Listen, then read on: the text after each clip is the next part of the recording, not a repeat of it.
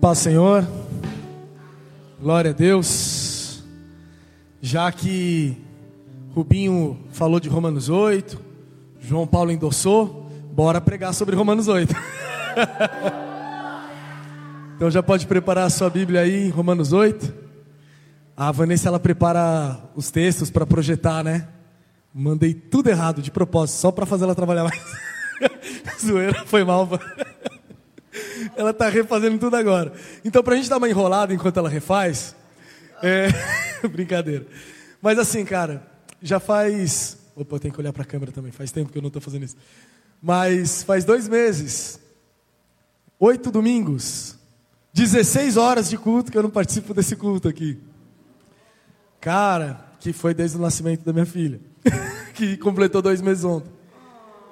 Oh, e, cara, é demais estar aqui. Toda vez que por alguma razão a gente fica sem vir, quando volta, a gente percebe o quão é maravilhoso é, estar adorando ao Senhor junto com o povo dele.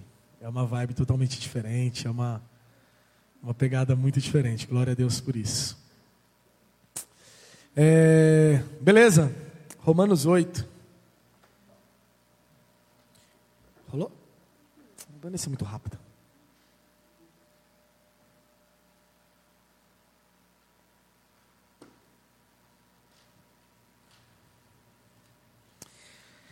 A gente vai ler alguns versículos apenas, de um capítulo que ele tem um tamanho bom, mas a gente só vai ler alguns versículos. Começando do versículo 14, na versão NVI vai dizer assim: Porque todos são os que são guiados pelo Espírito de Deus, são filhos de Deus. Pois vocês não receberam um espírito que os escravizem para novamente temerem, mas receberam um espírito que os torna por adoção, por meio do qual chamamos Abba, Pai. O próprio Espírito testemunha ao nosso espírito que somos filhos de Deus. Se somos filhos, então somos herdeiros, herdeiros de Deus e co-herdeiros com Cristo. Se de fato participamos dos seus sofrimentos, para que também participemos da sua glória. Glória a Deus por isso. A gente vai conversar sobre esse trecho aqui. Normalmente eu não uso aqui meu celular para falar e aí ele fica apagando, então tenha um pouco de paciência comigo para eu ficar ligando o celular. Mas, é... bom, é isso que a gente vai falar. E a ênfase é nesse trecho que ele fala que nós, pelo Espírito de Deus, recebemos a revelação de que somos filhos e podemos com Deus falar Abba Pai. Essa, esse trecho que a gente que eu vou dar ênfase. É, o tema da mensagem eu coloquei como amor de pai. E pela segunda vez na minha vida, eu estou experimentando a paternidade à flor da pele, porque, como eu já disse, fiquei pai há dois meses de novo. E é muito bom isso, né? Nossa, é demais, cara. É, é uma experiência maravilhosa. Porque não só é uma nova experiência com um filho que nasceu, no meu caso, uma filha, mas também é uma experiência mais intensa com um filho que você já tinha. Então, é bom demais. E como eu tenho experimentado isso na minha vida, é, o Senhor tem falado algumas coisas comigo a respeito disso na palavra também. E eu quero compartilhar um pouco disso com vocês. Mas, é, eu lembro que antes da gente ter o filho, a gente ficou um tempo sem conseguir ter o filho, o Matias, e a gente foi fazer um, um processo de adoção. A gente fez o curso, a gente fez as palestras lá, umas conversas. E é muito.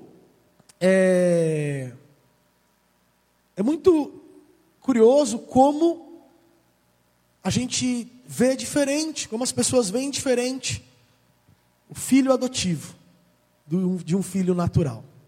Né? Às vezes a gente, no politicamente correto, a gente não, não, não quer mencionar isso, mas existe essa diferença.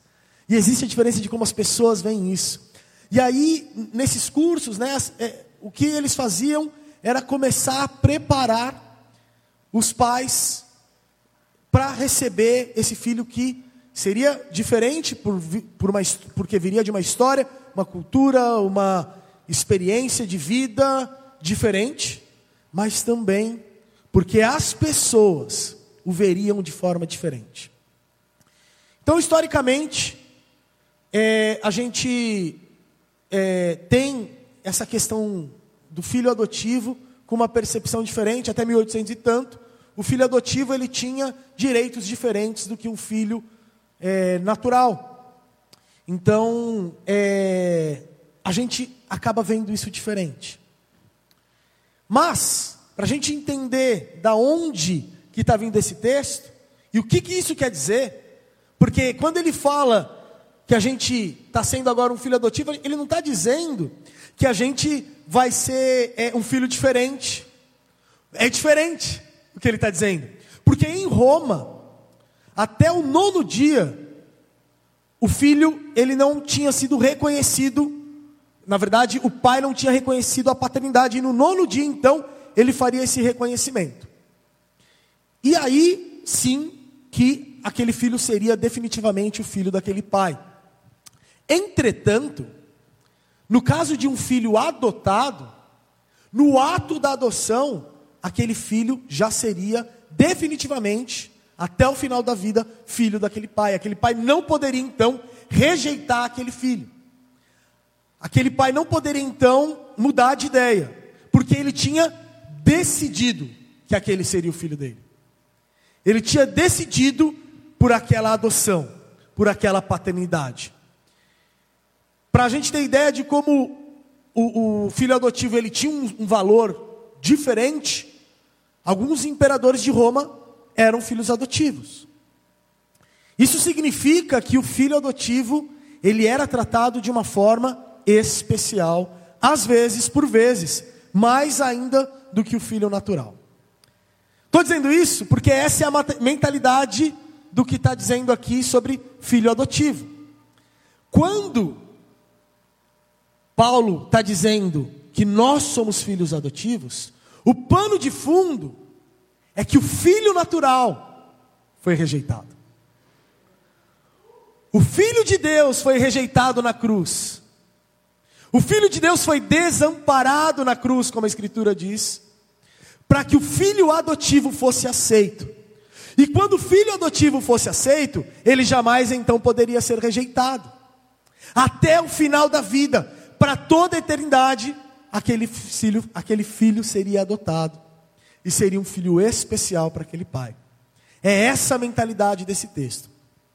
Quero te, eu quero também dar uma referência ao Douglas Gonçalves, porque muito dessa mensagem me inspira nele, numa mensagem dele. É, então, é essa mentalidade do texto. Por conta do nascimento da Manuela, é, é uma preocupação natural, né? Que as, na verdade, uma coisa que as pessoas dizem, né? Ah, o, o, o primeiro filho vai se sentir um pouco preterido, né? Ele, poxa, ele vai se sentir só, ele vai exigir mais atenção. E gerou uma preocupação em mim sobre dar atenção maior para o Matias, sobre ele não se sentir rejeitado. E aí, cara, eu fiquei com essa atenção, fiquei com esse pensamento, né? Falei com Deus sobre isso.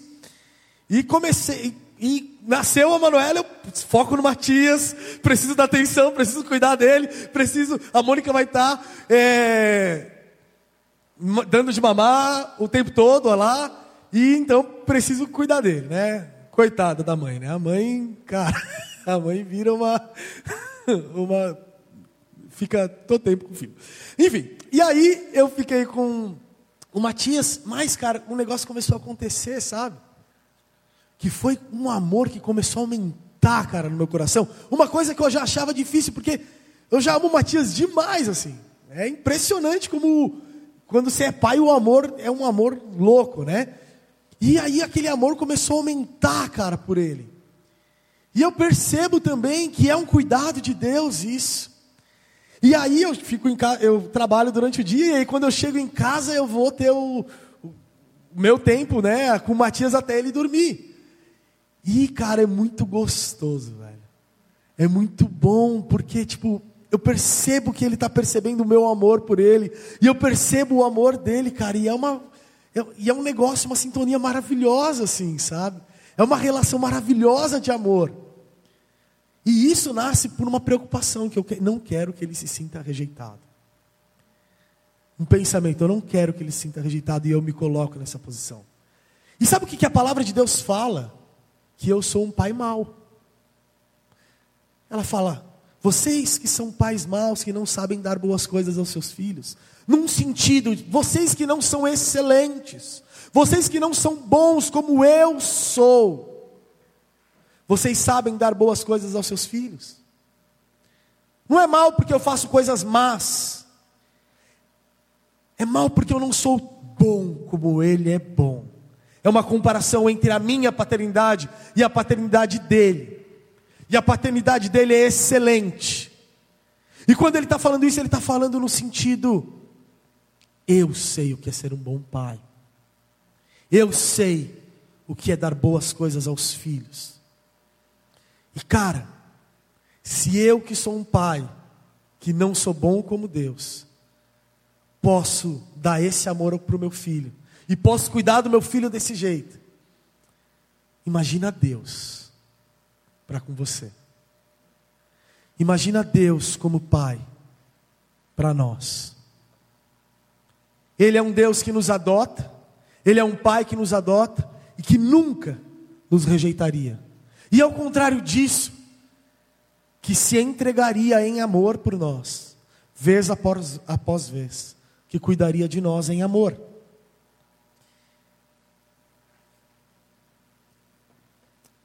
E é curioso como Deus, como Jesus fala que a nossa oração com Deus deveria ser. O único exemplo que ele dá prático de oração começa: Pai nosso que estás nos céus. E é uma relação de pai com o filho. A nossa relação com Deus é de pai e filho. E a oração começa desse jeito. O nome que a gente vai chamar Deus é Pai. A forma como a gente vai se relacionar com Deus é de pai e filho. Mas isso só acontece, só acontece mediante a uma relação. Isso só passa de um nome que você se refere a alguém para uma relação íntima, intrínseca e verdadeira, genuína de pai para filho e filho para pai, quando você recebe uma revelação. Revelação que esse texto fala que é o Espírito que dá. É o Espírito que nos revela essa relação onde a gente chama Pai, o nosso Deus de Pai, o nosso Deus de Abba Pai. E é muito curioso ele usar esse termo aba aqui. Porque a gente já ouviu falar, a gente canta, aba, a gente canta, a gente ouviu falar, a gente sabe desse termo. E esse termo significa papai. Mas pensa naquela audiência. Pensa em quem vai estar tá vendo isso. Roma. Quem é Roma, cara? É, um, é quem conquista. Os caras têm mentalidade de guerra. Os homens não, não tem homem bobo lá. Cara, tem homem homem tem homem bruto. Os homens são homens desde adolescentes em Roma. E aí, o Paulo está chegando para eles e está falando assim: ó, um monte de homem aqui. Ó, quando vocês forem falar com seus pais, com, com Deus, você chama Deus de papai. Não faz muito sentido, entendeu? Mas isso faz sentido porque eles teriam que retroceder para que eles tivessem essa relação. Porque a relação de um pai é com um filho que tem um coração como de criança. Sabe o filho que virou, que acha que já virou adulto e vai sair de casa, agora desrespeita o pai, agora fala alto com o pai? Esse filho cortou a relação com o pai, porque ele não está tendo mais essa referência. Aqui é para quem volta e tem um coração de criança. Porque o próprio Jesus fala que quando vocês quiserem se relacionar, se relacionem com esses pequeninos aqui. É para quem tem um coração de criança e vai chegar diante de Deus e vai falar: Papai, Ainda que não tenha essa intimidade com ninguém, mas com Deus vai ter. E vai poder falar papai. E vai poder se relacionar com Ele desse jeito. Talvez, para a gente seja fácil chegar e falar assim: Deus é o meu Deus, Ele é o meu Deus, Ele é o meu Criador, porque Ele me criou, porque Ele fez todas as coisas. Ele é o meu Senhor, porque Ele me salvou. Ele é o meu redentor, porque Ele me redimiu. Mas talvez não seja tão fácil a gente chegar para Deus e falar: Ele é o meu Pai. E se não é tão fácil, essa relação de Deus com, como Pai, talvez a sua revelação dele está incompleta, esteja incompleta. Está aquém da relação que ele quer ter com você. E aí a gente se preocupa, gente, na nossa vida com que, na nossa vida cristã, com que a gente vai, com o que a gente pode fazer ou com o que a gente não pode fazer. Será que eu posso fazer isso? Será que eu posso fazer aquilo? O crente pode fazer isso, o crente pode fazer aquilo. E cara, quando a gente tem esse tipo de preocupação, a gente não entendeu a relação do pai com o filho. A gente não entendeu como que é esse tipo de relação. O Matias, ele está fazendo alguma coisa, e aí ele olha de rabo de olho assim, tipo, para ver se eu estou vendo. Não é errado, por enquanto. e aí olha de rabo de olho para ver se eu estou vendo. É uma coisa que ele acha legal que ele está fazendo. E aí ele vê que eu estou vendo, e aí ele vai lá, faz de novo, e ele olha de novo para ver se eu continuo vendo. E aí eu dou um sorriso, e aí ele vai com mais animação para fazer aquilo, e já começa a gargalhar fazendo aquilo. E aí ele olha para ver se eu estou rindo para ele. E se eu estiver rindo, ele vai dar risada, e ele vai gargalhar. Porque ele está fazendo uma coisa que eu estou gostando. É mais ou menos assim que quem é filho vive. Não vive perguntando: será que eu posso? Será que eu não posso? Vive louvando. Porque tudo o que eu faço, eu procuro agradar a Ele. Eu vou explicar um pouco melhor isso. Porque não quer dizer que a Bíblia vai dizer pra gente, não vai dizer para a gente não pode. Não quer dizer que se você chegar para a gente perguntar, para o líder ou para o pastor e chegar e perguntar, ah, eu posso fazer aquilo e obviamente você não pode na Bíblia, eu não vou te chegar para você, você está louco? Não pode. Você comeu o que no café da manhã você está pensando isso? Obviamente você não pode fazer isso. Não quer dizer isso. O ponto é que essa não é a forma como quem é filho deveria se balizar ou deveria viver. Por quê? Vou tentar explicar o que eu estou pensando, porque assim, Vou dar alguns exemplos. Dízimo, por exemplo. Será que eu dou 10%? Será, é, é isso que tem que dar? É 10%? Ou dízimo é do Antigo Testamento? Será que eu posso usar a saia no tornozelo, no joelho, no meio da coxa? Será que eu sou homem, eu posso usar a camisa apertada, meio solta, posso mostrar o bíceps, posso tem que usar no meio do braço? Será que eu posso assistir isso? Será que eu não posso? Será que eu posso ouvir isso? A gente está fazendo as lives, tem é, teve a live de namoros. O que, que pode, o que, que não pode num namoro? Vai ter live de casamento e já teve uma, né? Mas vai ter também falando de divórcio. Será que é, eu posso ou eu não posso divorciar? Quando você faz esse tipo de pergunta, você está cerceando a sua liberdade. Calma. Se você está preocupado se você pode ou não pode fazer, é porque você quer fazer. Se você está preocupado se você vai dar 10% do seu dinheiro, é porque você quer todo ele para você. E aí você dá 10 e o resto é seu para você usar do jeito que você quiser.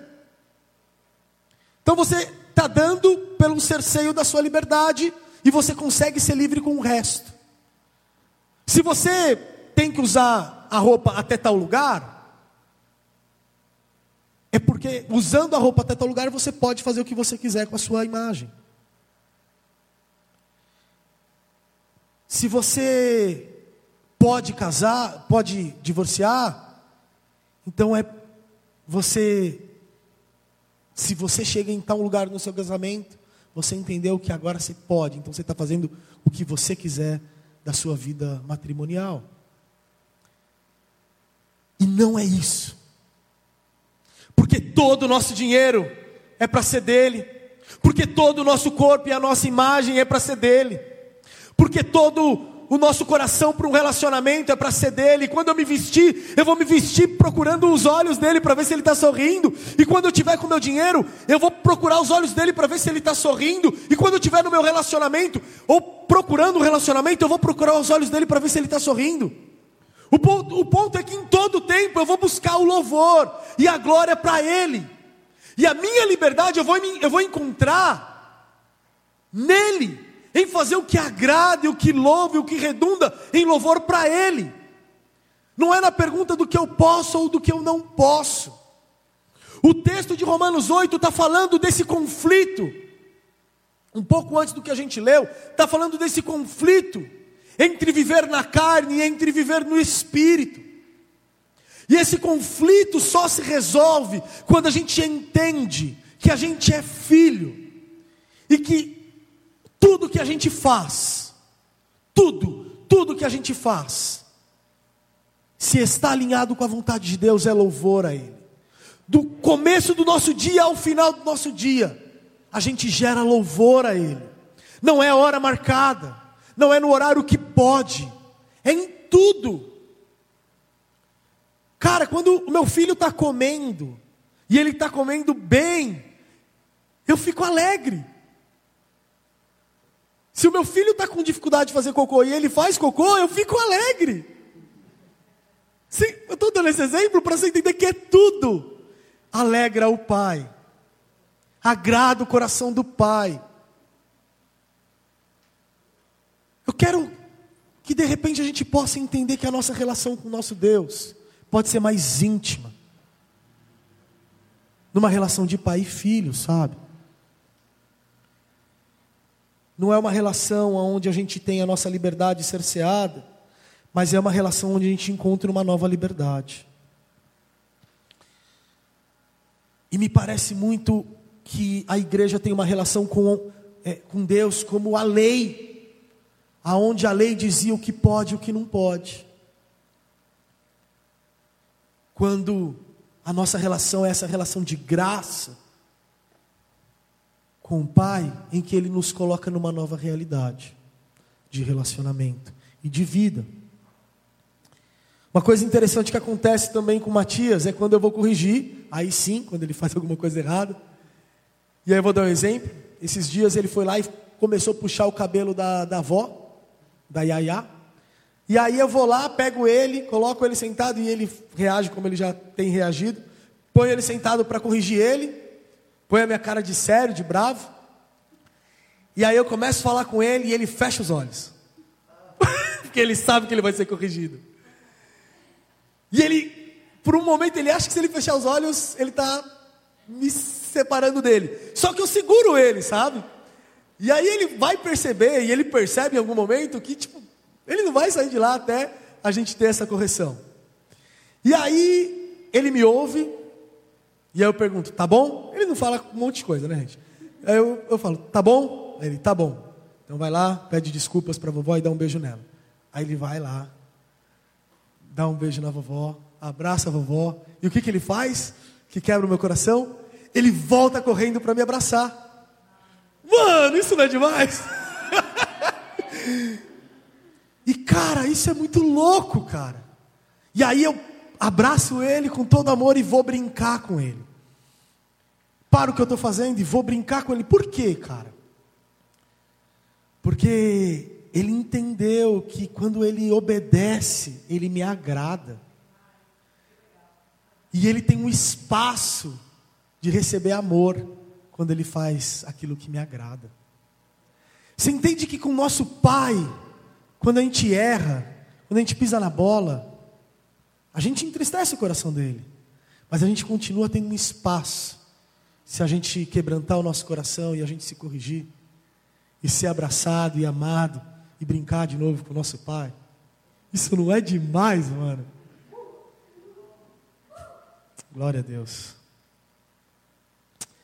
Na parábola do filho pródigo, cara, quando ele está voltando para casa, ele tem uma mentalidade que é a mentalidade de servo. Ele perde a mentalidade de filho. E aí ele assume uma mentalidade de servo. Ele fala assim: se eu voltar para a casa do meu pai, ele pode me tratar como um dos servos, como um dos trabalhadores dele. E aí eu posso é, viver melhor lá, como um servo, como um trabalhador. Você entende que nesse texto de Romanos, quando ele fala que. Cadê? Deixa eu achar.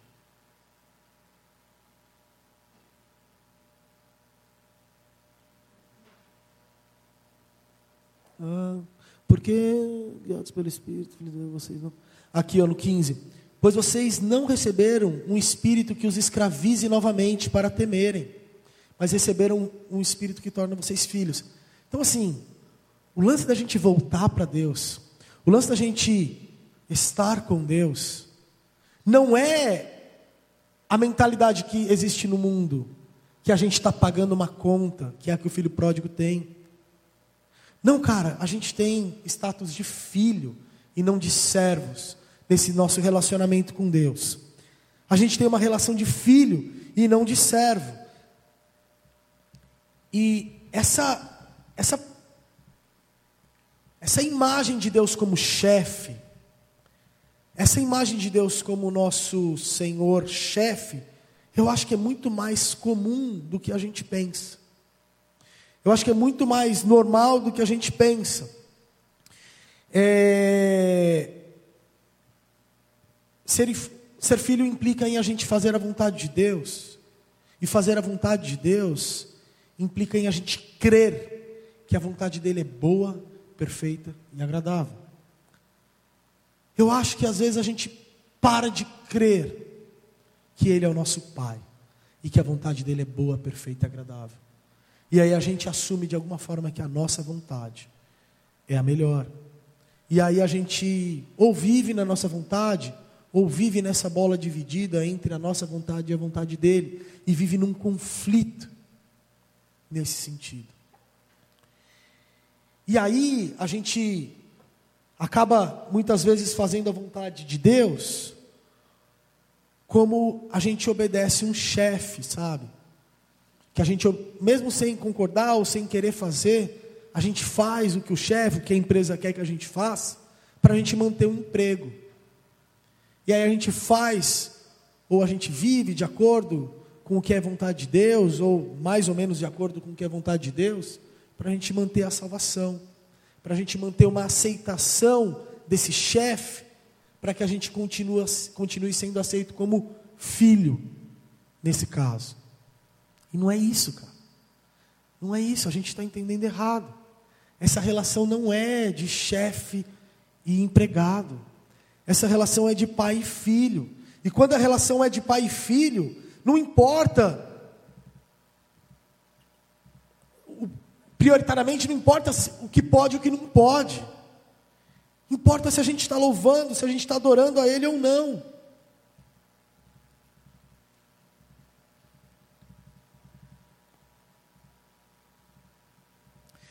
João 15, 21 é um texto também conhecido.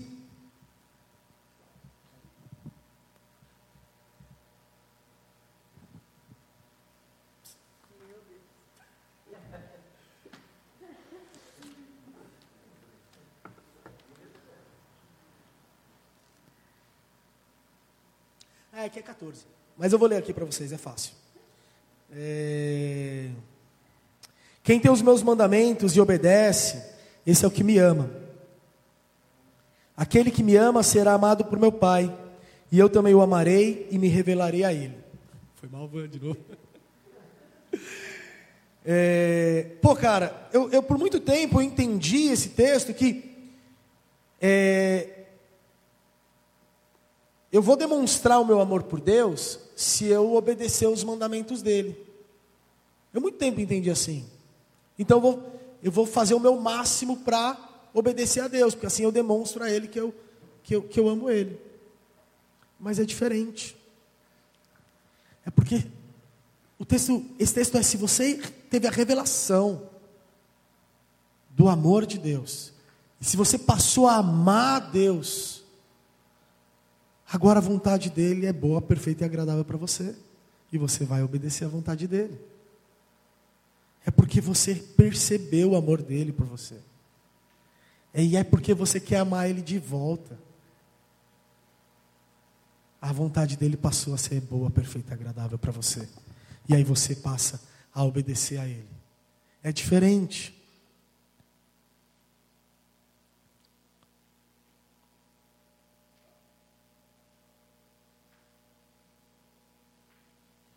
No capítulo 8, no 27 de Romanos, vai dizer que o Senhor é aquele que sonda o nosso coração. Ele é quem conhece, Ele é quem percebe o nosso coração.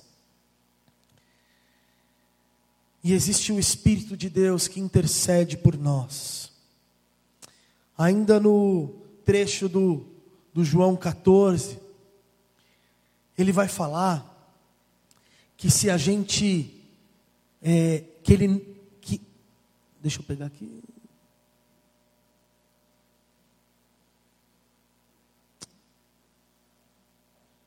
Foi mal aí, gente.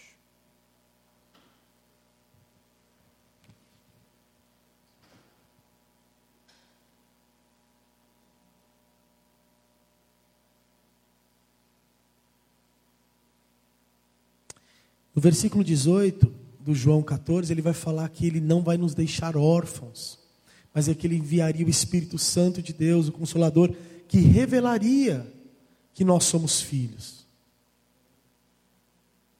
Então, o interesse do coração de Deus é revelar a paternidade dele. O interesse do coração de Deus é revelar quem nós somos para ele e quem nós somos para nós. Ponto no momento que ele sonda os nossos corações e nos conhece. Deus sabe tudo que nós iríamos fazer no conhecimento eterno de Deus, na presciência de Deus. Deus sabe tudo o que nós íamos fazer e ainda assim ele nos escolheu adotar. Ele escolheu nos amar. O amor de Deus para conosco é independente do que a gente fez, do que a gente vai fazer.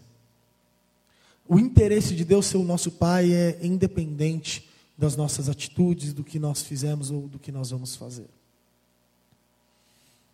Ele escolheu te adotar. Ele nunca vai desaparecer um dia como tem pai que faz, ele nunca vai te deixar um dia como tem pai que faz. E é uma coisa que eu não entendo num pai terreno. Eu não entendo que tipo de mente detrupada, machucada um pai pode ter para machucar um filho, para abusar de um filho ou para abandonar um filho. Mas os homens, eles podem ser desse jeito. Mas Deus, Ele não é um pai como o pai humano. E talvez você precise, em casa aqui, ter uma nova revelação de quem Deus é como pai para você. Talvez você nessa manhã possa clamar assim: Deus, me revela quem o Senhor é. Como pai, eu quero ter essa relação íntima do Senhor como pai na minha vida.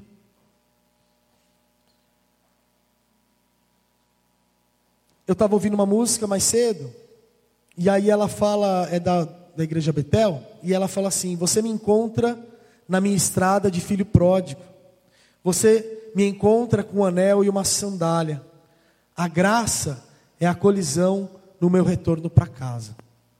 Eu achei isso demais. Eu achei isso demais porque quando a gente decide voltar para casa, o Senhor já está correndo para nós. E na verdade a música está falando que o Pai vem correndo. Então, Deus já vem correndo em nossa direção. Assim que a gente decide voltar para os braços dele. E ele nos recebe com honra, com um anel, uma sandália. E a graça é esse caminho de volta que a gente faz, e é uma colisão nesse meu retorno para casa. É o Senhor de braços abertos, é o Pai de braços abertos para nos receber. E uma outra canção que eu também ouvi é que eu não sou mais escravo do medo, eu sou um filho de Deus e eu sou cercado pelos braços do Pai. Glória a Deus por isso. Feche seus olhos.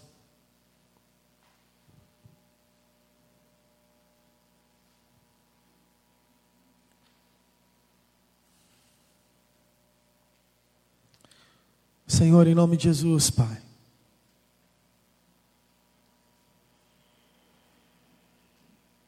Nós, nessa manhã, nos colocamos diante do Senhor, nos rendemos diante de Ti, Jesus, e nós clamamos por uma revelação da Sua paternidade.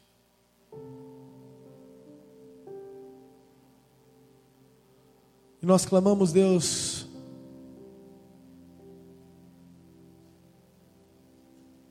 Espírito Santo de Deus, fala conosco. Espírito que sonda os nossos corações e sabe onde nós nos encontramos na nossa vida. Fala conosco e nos ensina nos mostra que o Senhor é Pai, um Pai bom, que cuida de nós e quer um relacionamento íntimo conosco, Pai. Pai, nos, nos ensina a a viver numa nova liberdade, Deus.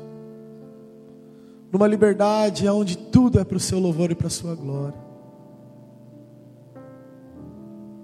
Onde a nossa preocupação não vai ser se pode ou não pode, mas vai ser se o Senhor está gostando, Pai. Se o Senhor está se alegrando, se o Senhor está recebendo o louvor e a adoração.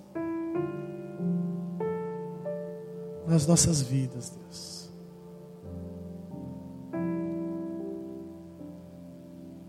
Espírito Santo de Deus, ministra cada coração, sendo nas casas ou aqui nessa manhã.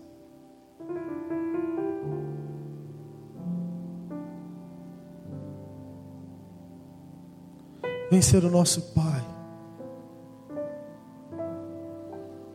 Deus, eu ainda oro por aqueles que tiveram pais naturais que não foram bons, que não foram amorosos, que não foram presentes. Que nessa manhã, Deus, possa haver uma restauração, uma liberação de perdão e uma restauração da imagem de pai, para um relacionamento bom, de intimidade com o Senhor, Pai, também oro por aqueles que o Senhor nessa manhã chama de volta, chama de volta para casa, chama, chama de volta para o relacionamento de pai e filho. Sim, Deus, essa manhã eu oro por esses que o Senhor Deus quer restaurar relacionamento com o Senhor. Atraia-os de volta para ti, Jesus. Atraia-os de volta para a intimidade com o Senhor, Deus. Em nome de Jesus.